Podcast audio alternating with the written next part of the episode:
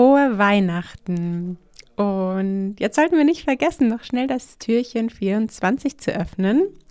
Hast du wahrscheinlich nicht, wenn du jetzt hier zuhörst.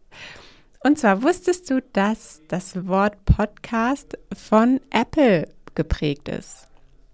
Das setzt sich nämlich aus dem Wort iPod, dem alten Gerät, was mittlerweile gar nicht mehr, glaube ich, genutzt, zumindest auch nicht verkauft wird, und Broadcast zusammen.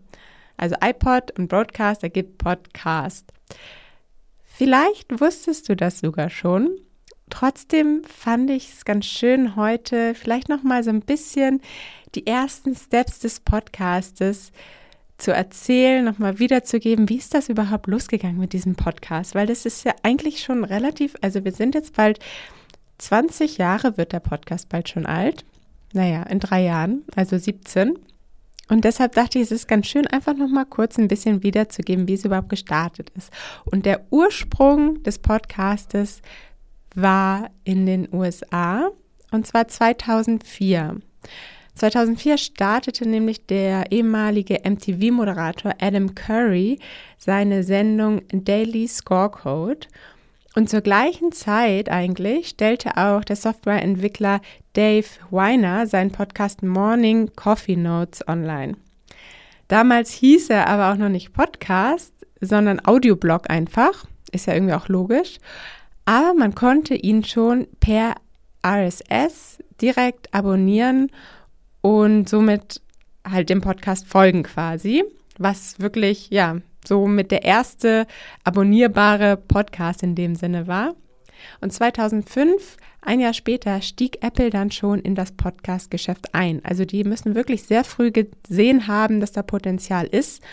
Und genau, haben somit halt die Podcasts, die es dann schon gab, auf iTunes damals noch zur Verfügung gestellt und vor allem der breiten Masse zugänglich gemacht.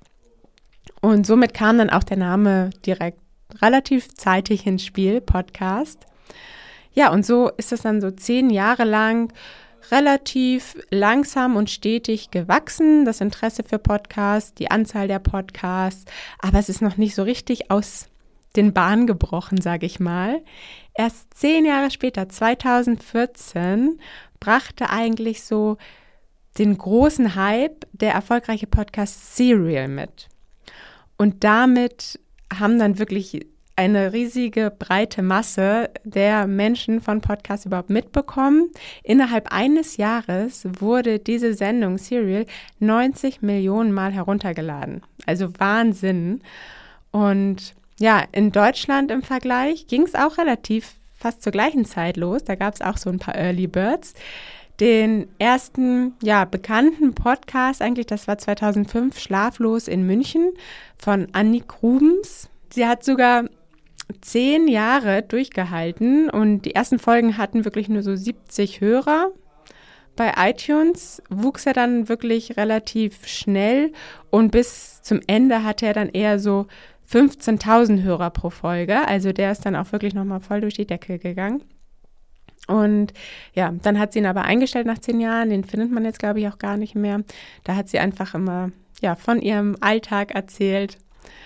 Und dann, zu, ja, auch wieder ähnlicher Zeit gab es Tim, oder den gibt es auch immer noch, den Tim Pritloff, mit dem Chaos Radio Express, den er damals gestartet hat.